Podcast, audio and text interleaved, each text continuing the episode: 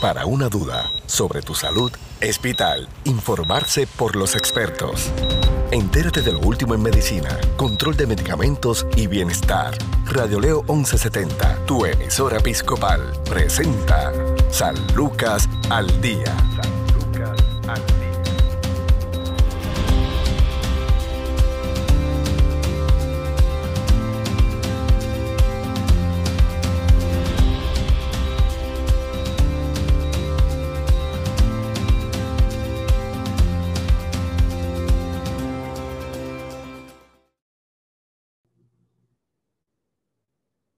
¿Qué tal amigos? Les saluda la periodista Sandra Torres Guzmán en San Lucas al Día, el programa del Sistema de Salud Episcopal. Hoy nos acompaña el doctor Pedro Díaz, director del Centro de Imágenes en, integrado en el Centro Médico Episcopal San Lucas. Él es el radiólogo y le damos la bienvenida una vez más. Qué gusto tenerle, doctor. Saludos, Sandra. Gracias por tenerme aquí con ustedes para compartir información valiosa para nuestros pacientes. Igualmente, doctor. Hoy nos va a hablar sobre la prevención de cáncer de seno. Primero, ¿verdad? Nos gustaría escuchar un poco sobre cuál es la prevalencia y, y qué personas están en riesgo de ser diagnosticadas con cáncer de seno. Pues mira, eh, eh, el cáncer de seno, ¿verdad? Es, un, cáncer que tiene una, una penetración, ¿verdad? Y una prevalencia bien importante en nuestra comunidad y en Puerto Rico. Nosotros sabemos que, que estadísticamente Estados Unidos y Puerto Rico, ¿verdad? Una de cada ocho mujeres tendrá eh, un diagnóstico de cáncer en, en, en, en nuestra población. Eh, en Puerto Rico, en Puerto Rico, eh, nosotros eh, también tenemos eh, el impacto, ¿verdad?, de diferentes fenómenos atmosféricos y situaciones sociales, ¿verdad?, que nos han impactado en los pasados cinco años, lo cual, lo cual ha hecho, ¿verdad?, que, que haya cierto nivel, ¿verdad?, de retraso en, en lo que son eh, todo el cernimiento en nuestras pacientes y pues eso evidentemente en diferentes momentos ha podido modificar la estadística pues porque simplemente eh, no se ha podido mantener la, la, rutina del cernimiento y evidentemente eso siempre tiene mayor penetración en las comunidades eh, de, de, ¿verdad? de, de, de, de escasos recursos, ¿no? y en la población más desventajada, ¿verdad? Por, simplemente porque pueden tener una, un menor acceso a hacerse estas pruebas por diferentes razones sociales, ¿verdad? Económicas y, demás. Así que nosotros eh, estamos conscientes de eso y este año pues estamos eh, haciendo una campaña de concientización en nuestra población para llevarle la información nuevamente a todas a todas las mujeres en Puerto Rico eh, sobre la importancia de realizarse el estudio de cernimiento, que es la mamografía, que es la que está eh, probada, ¿no? Que puede hacer una detección temprana. Así que con la detección temprana, básicamente nosotros estamos pudiendo detectar eh, esta enfermedad en, en, una etapa, está en un estadio eh, ¿verdad?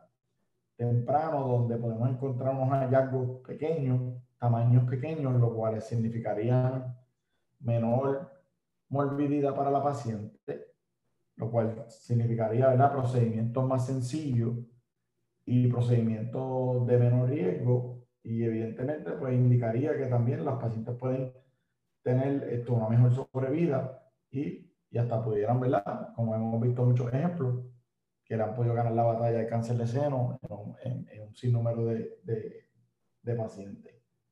Así que esa es la meta. La meta es eh, lograr que, que llegue la información, que haya menor disparidad en nuestra población en el acceso al servicio y que todos nuestros pacientes, ¿verdad? Que, que tengan, eh, dependiendo de sus factores de riesgo y que tengan 40 años o más, pues puedan ir a realizarse su mamografía de seguimiento, que la realicen una vez al año y que nosotros podamos entonces eh, tener el equipo de, necesario para poder proveer ese servicio y de esa manera pues impactar en la salubridad y la sobrevida de nuestros pacientes y que, y que podamos ganar la batalla del cáncer. En términos de eh, pues la, las edades eh, cada vez más van, van bajando. Eh, ¿Cuál ha sido la, la, paciente con, de menor edad que, que usted haya, haya podido trabajar? Pues mira, la realidad es que el, el cáncer de seno, eh, lo que sí hemos visto es que evidentemente hay, hay unos grupos de personas que tienen mayor riesgo, que pueden tener una serie de factores genéticos, ¿no? Eh, y esos factores genéticos pues pueden influir en que esas pacientes puedan tener un cáncer a una, edad más temprana. Así que sí hemos visto cánceres en, mujeres tan jóvenes como 25, 25 años. Eh, eh, y no es lo más común, ¿verdad?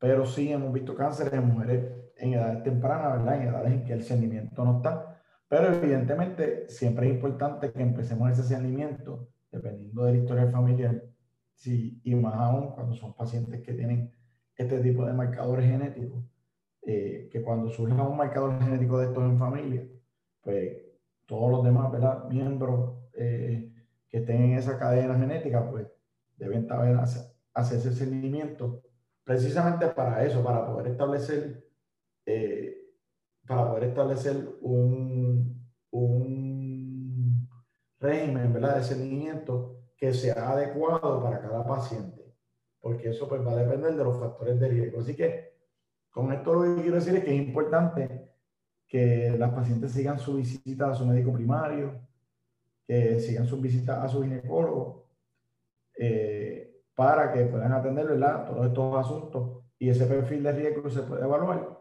y se pueda entonces determinar cuál es el plan, el plan de, de seguimiento a, a tener en cada paciente. ¿Cuáles son otros factores de riesgo podría entonces levantar, pues, por lo menos que la, la persona se atienda de manera más temprana. Pues claro, esto dentro de los factores de riesgo, ¿verdad? Eh, evidentemente, eh, uno de los más importantes, como ya estamos mencionando, es el historial familiar. Eh, y esa historia familiar, pues, va a depender de, de, de quién en la cadena familiar, ¿verdad? Si es alguien que está directamente o no directamente relacionado a la paciente, eh, pues son, eso es uno de los más importantes. Eh, las diferentes exposiciones, ¿verdad? Que haya a, a estadios hormonales, ¿verdad? Pacientes, eh, dependiendo de su edad de menstruación y dependiendo de su de, de sus reglas y cuál es la exposición que tenga a diferentes eh, situaciones hormonales, pues otro factor de riesgo. Eh, otros factores de riesgo pueden ser también eh, alguna, cuando encontramos, ¿verdad? Alguna lesión indicia, ¿verdad? Premaligna en el seno, que en ocasiones pues la podemos encontrar en biopsias que hacemos por hallazgos que encontramos sospechosos.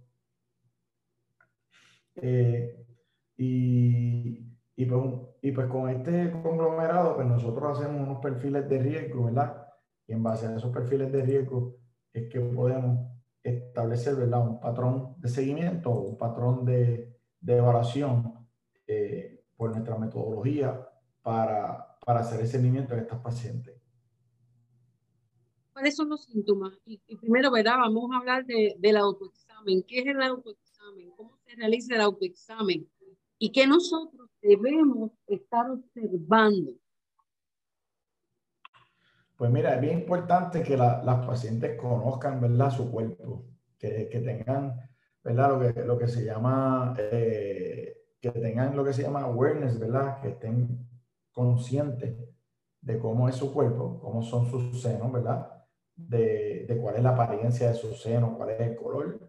Eh, y, y, es importante esto porque muchas veces uno de los ¿verdad? signos que podemos encontrar pudiera ser alguna descoloración en el área de la areola, en el área del pezón, eh, pudiera ser algún tipo de enrojecimiento eh, y obviamente eh, algún tipo de nódulo palpable o algún tipo de masa palpable que sientas en el seno. Esto es, pues pueden ser indicios de que algo no está bien y que debemos buscar ayuda, ¿verdad? De un profesional de la salud para atender lo mismo. Eh, en cuanto al autoexamen, pues sí es importante que, que, la, ¿verdad? que nuestros pacientes eh, rutinariamente eh, se evalúen ¿verdad? su seno y, y una de las oportunidades ¿verdad? importantes que describimos es al, al asearse, ¿verdad? al bañarse, es una buena oportunidad. y, y, en esta pues pueden evaluar ¿verdad? todos los cuadrantes del seno, evaluar cómo está su pezón, cómo está su área, ¿verdad? Si hay alguna nodularidad que le molesta, alguna nodularidad que le sea nueva, que no estaba, que no es algo común.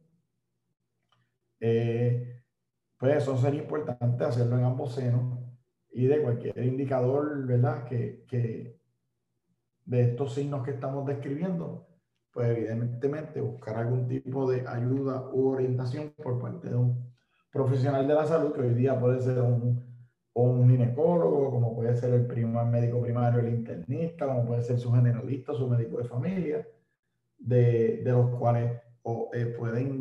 Eh, hacerle una evaluación y enviarle los estudios eh, requeridos para, para evaluar lo mismo. ¿Hasta qué parte de, del costado, la axila, está relacionado a lo que es el cáncer de mamá? Pues mira, la, la el seno, ¿verdad? Tiene hasta un rabo que nosotros, ¿verdad? Que anatómicamente se llama el axilar o sea que la, la, el tejido mamario puede llegar hasta la región de la axila. Así que es importante también evaluar esa área y evaluar la axila.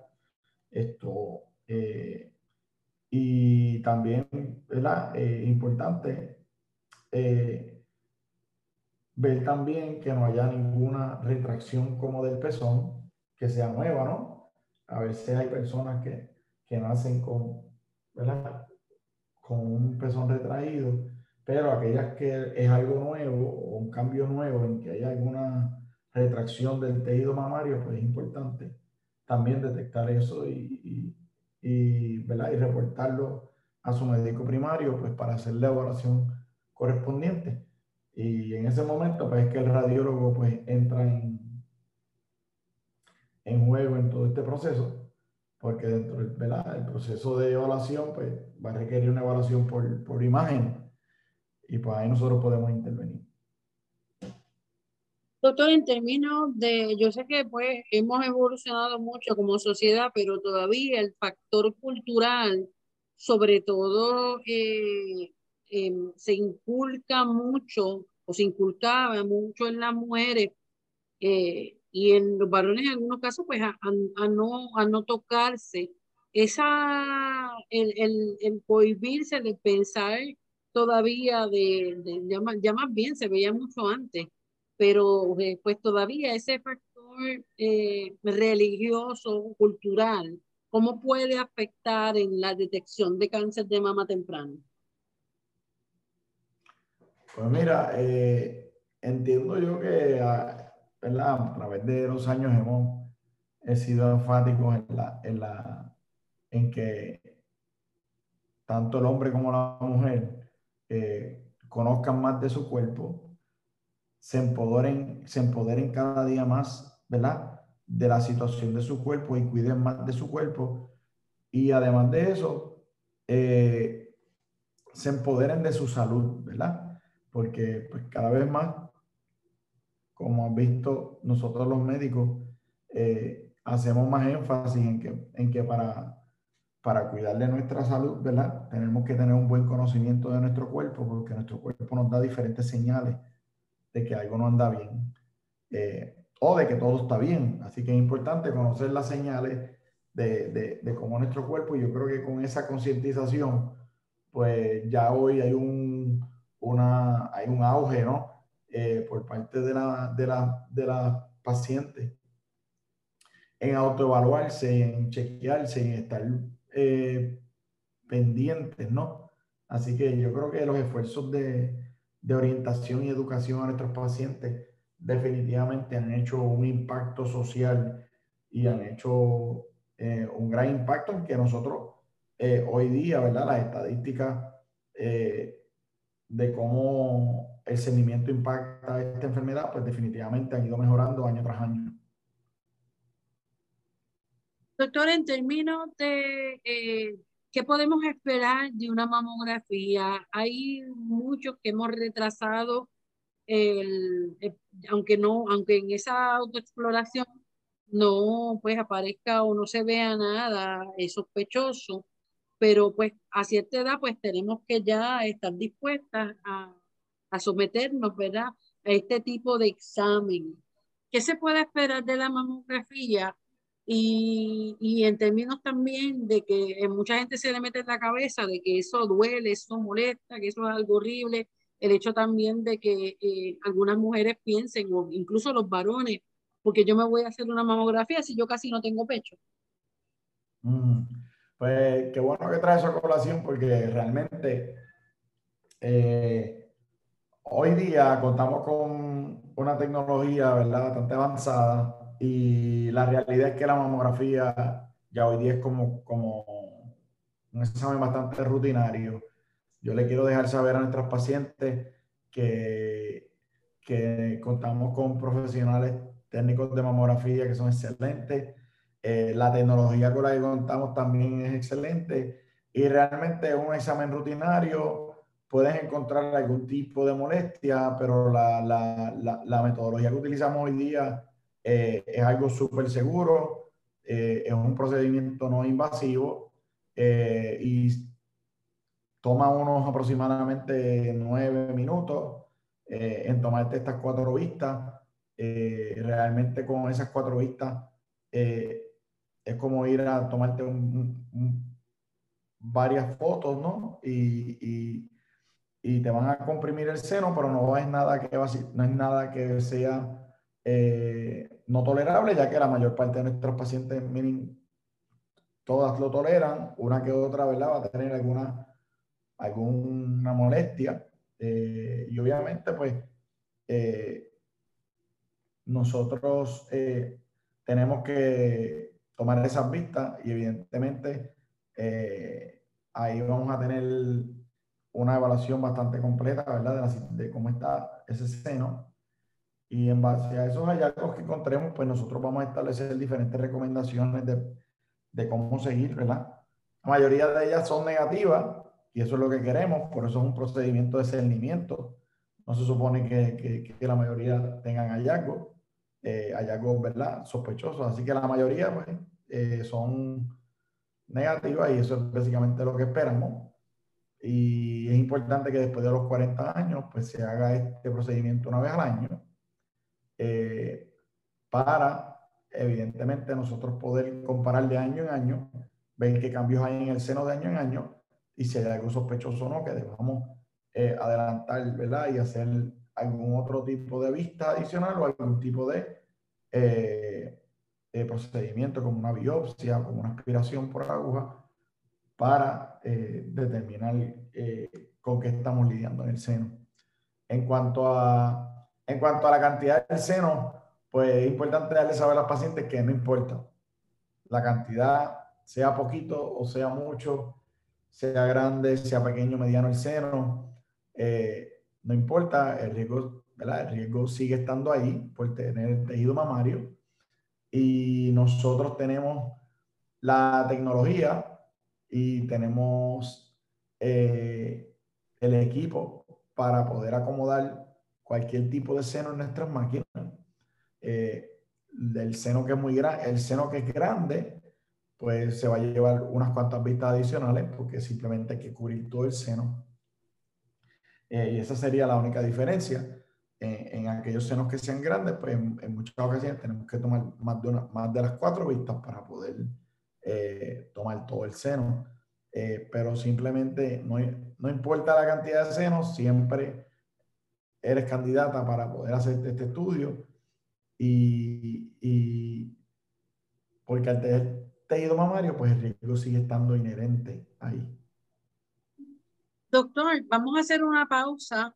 Estamos dialogando con el doctor Pedro Díaz, él es radiólogo y es director del Centro de Imágenes Integrado del Centro Médico Episcopal San Lucas. Hoy estamos hablando sobre la prevención del cáncer de mama. Tu salud no se detiene, al igual tu programa San Lucas al Día por Radio Leo 1170M, tu emisora episcopal. Somos parte de tu vida.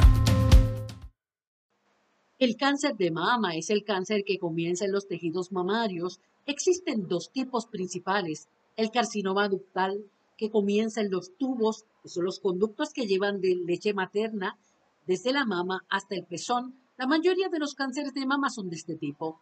El carcinoma lobular comienza en las partes de las mamas llamadas lóbulos que producen leche. En pocas ocasiones, otros tipos de cáncer pueden comenzar en otras zonas de la mama. Los factores de riesgo de cáncer de mama son aquellos que incrementan la probabilidad de que usted presente cáncer de mama. Puede controlar algunos factores de riesgo como beber alcohol, otros como antecedentes familiares no los puede controlar.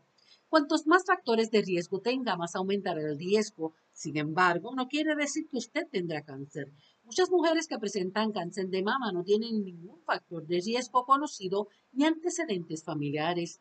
Entender sus factores de riesgo puede ayudarle a tomar medidas para disminuir el riesgo. Algunas mujeres están en mayor riesgo de cáncer de mama debido a ciertos marcadores genéticos o variantes que pueden heredarse de sus padres. Los genes conocidos como BRCA1, BRCA2 son los responsables de la mayoría de estos casos. Una herramienta de detección con preguntas relacionadas con sus antecedentes familiares y los suyos que le pueden ayudar a proveer de atención médica, determinar si está en riesgo por ser portadora de estos genes. Si usted está en riesgo, le pueden realizar una prueba de sangre para saber si es portadora de estos genes. Ciertos otros genes pueden aumentar el riesgo. Los implantes mamarios, el uso de antitranspirantes y el uso de sostenes de varillas no incrementan el riesgo.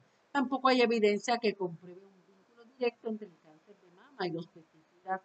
El cáncer de mama precoz a menudo por esta razón, los exámenes regulares de las mamas son importantes. Así se pueden detectar a tiempo los cánceres que no tienen síntomas.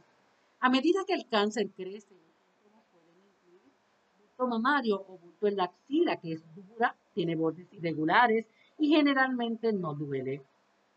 Cambio de tamaño, forma o textura de las mamas o el pezón, por ejemplo, se puede presentar enrojecimiento, agujeros o que luce cáscara de naranja, líquido del pezón que puede ser sanguinolento, de claro amarillento o verdoso. En los hombres, los síntomas de cáncer de mama incluyen sensibilidad de las mamas. Los síntomas del cáncer de mama avanzado pueden incluir dolor, dolor o en las mamas, úlceras cutáneas, de los ganglios linfáticos en la piel próxima a la mama con cáncer y la pérdida de Su prevenidor de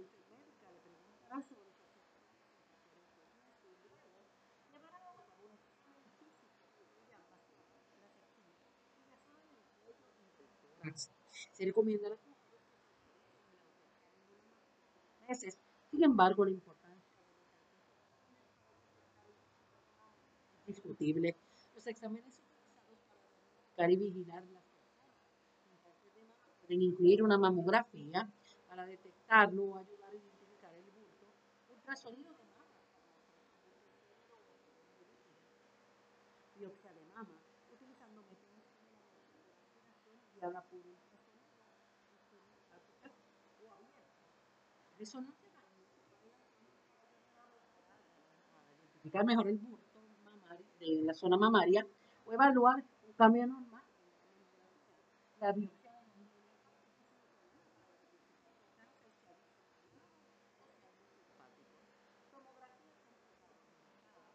para ver si el cáncer se ha diseminado fuera de la mama.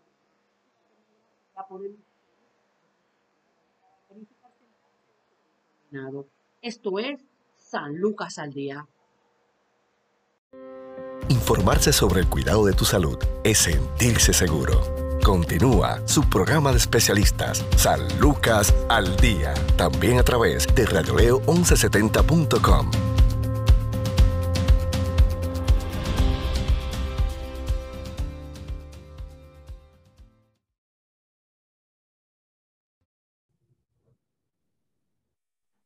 Seguimos en San Lucas al día, el programa del Sistema de Salud Episcopal. Hoy nos acompaña el radiólogo doctor Pedro Díaz, director del Centro de Imágenes San Lucas. Doctor, eh, eh, también eh, eres neuroradiólogo, doctor Pedro Díaz. En términos de, de las mujeres lactantes, ¿es un mito o es una realidad? Además de, que es una de, la, ¿verdad? Una de las prácticas que tal vez pueda ayudar a, a disminuir el riesgo de cáncer de seno y que eh, le pregunto, la, la, mujer en tiempo cuando está lactando, ¿se puede hacer una mamografía? ¿Es recomendable? Pues mira, eh, usualmente las mujeres, en, en el periodo de lactancia, esto, las mujeres en el periodo de lactancia, ¿verdad? Tienen un tejido mamario, ¿verdad? Que está reactivo, ¿no? Que está en, en, en constante eh, modificación, ¿verdad? Por todo el sistema hormonal que está trabajando en esos momentos. Ese tejido mamario eh, usualmente está un poco sensitivo y va a estar un poco eh, lo que nosotros llamamos, o sea, van a haber cambios dentro de ese tejido, ¿verdad? Que no es el tejido basal en su estado normal, ¿verdad? Del tejido mamario. Eh, está siendo, ¿verdad? Ese tejido está siendo activamente estimulado por diferentes hormonas. Hay una, ¿verdad? Hay una producción de, de, de, de la leche materna, ¿verdad? Y, y, pues todo esto puede, puede traer una serie de, de, hallazgos, ¿verdad? Y una serie de complicaciones que ocurren durante, esta, durante, este, durante este proceso de, lactancia. Así que nosotros estamos bien aware, ¿verdad? Tenemos conocimiento de los diferentes cambios que van a ocurrir ahí. Eh, y la lactancia, pues no es una contraindicación para, para, para hacer la mamografía, ¿verdad? No, no es una contraindicación.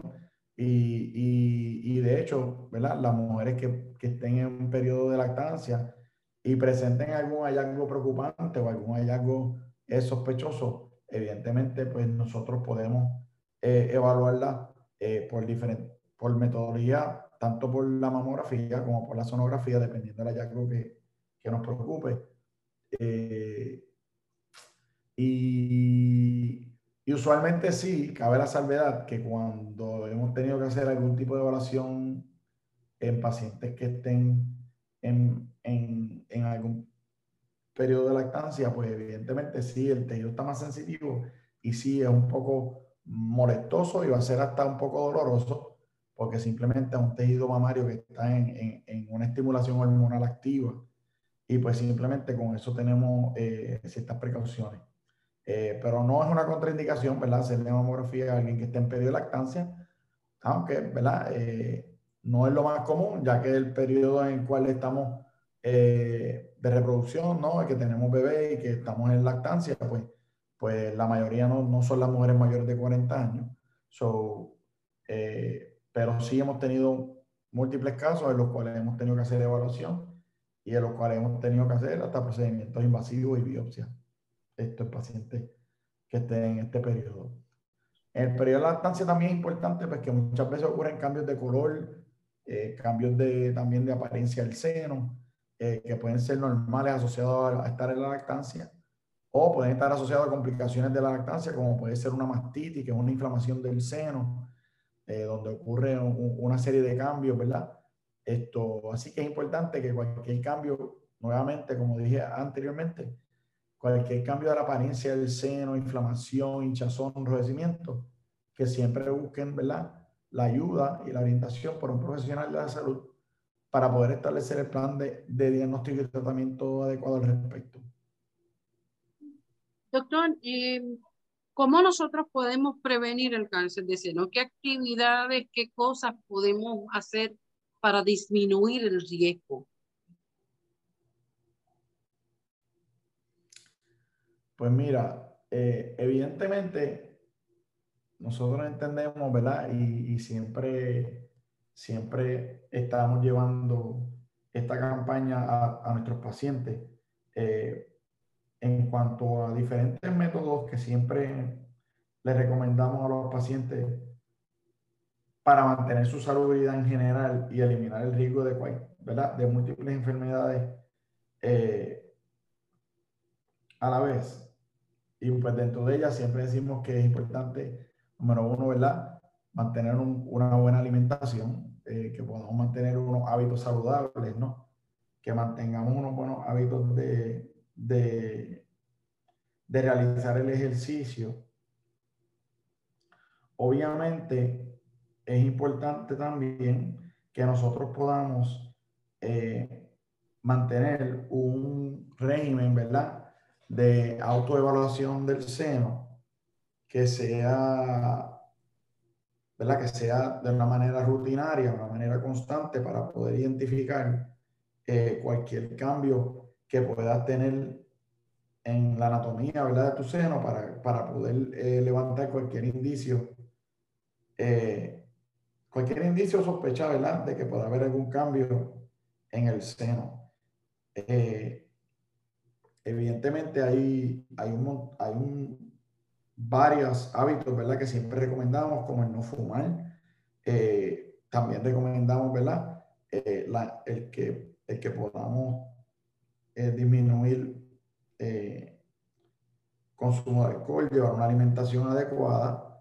Eh, y yo creo que eh, es importantísimo, ¿verdad? El mantenerse realizándose esa mamografía una vez al año y rutinariamente visitando su médico primario o su ginecólogo para hacerse una evaluación anualmente y de la misma manera pues puedan eh, tomar acción ¿verdad? sobre cualquier otra situación en su, que esté ocurriendo ¿verdad? en su cuerpo. Eh, así que yo creo que, yo creo eso en resumen son como que las maneras más importantes eh, de, cómo, de cómo atender esto. Evidentemente hay una serie de medicamentos ¿verdad? que puedan estar asociados a, a mayor riesgo de esto, pues es importante por eso que visiten su médico pues para que esto se evalúe eh, al igualmente, pues hay unas pruebas genéticas que también se pueden hacer, así que por eso es que decimos que es importante que vayan a su médico y se evalúen, porque cuando se hace ese perfil de riesgo por el médico primario, pues se pueden atender todas estas cosas, ¿verdad? Que son más detalladas sobre el riesgo de, de cómo prevenir el cáncer. Claro. ¿Cuáles eh, son los equipos que, que, tienen en el centro de imágenes integrado en San Lucas para ayudar a una detección más certera? Pues nosotros en el Centro Médico Episcopal de San Lucas tenemos, contamos con toda la, la gama de equipos necesarios para nosotros poder atender nuestros pacientes.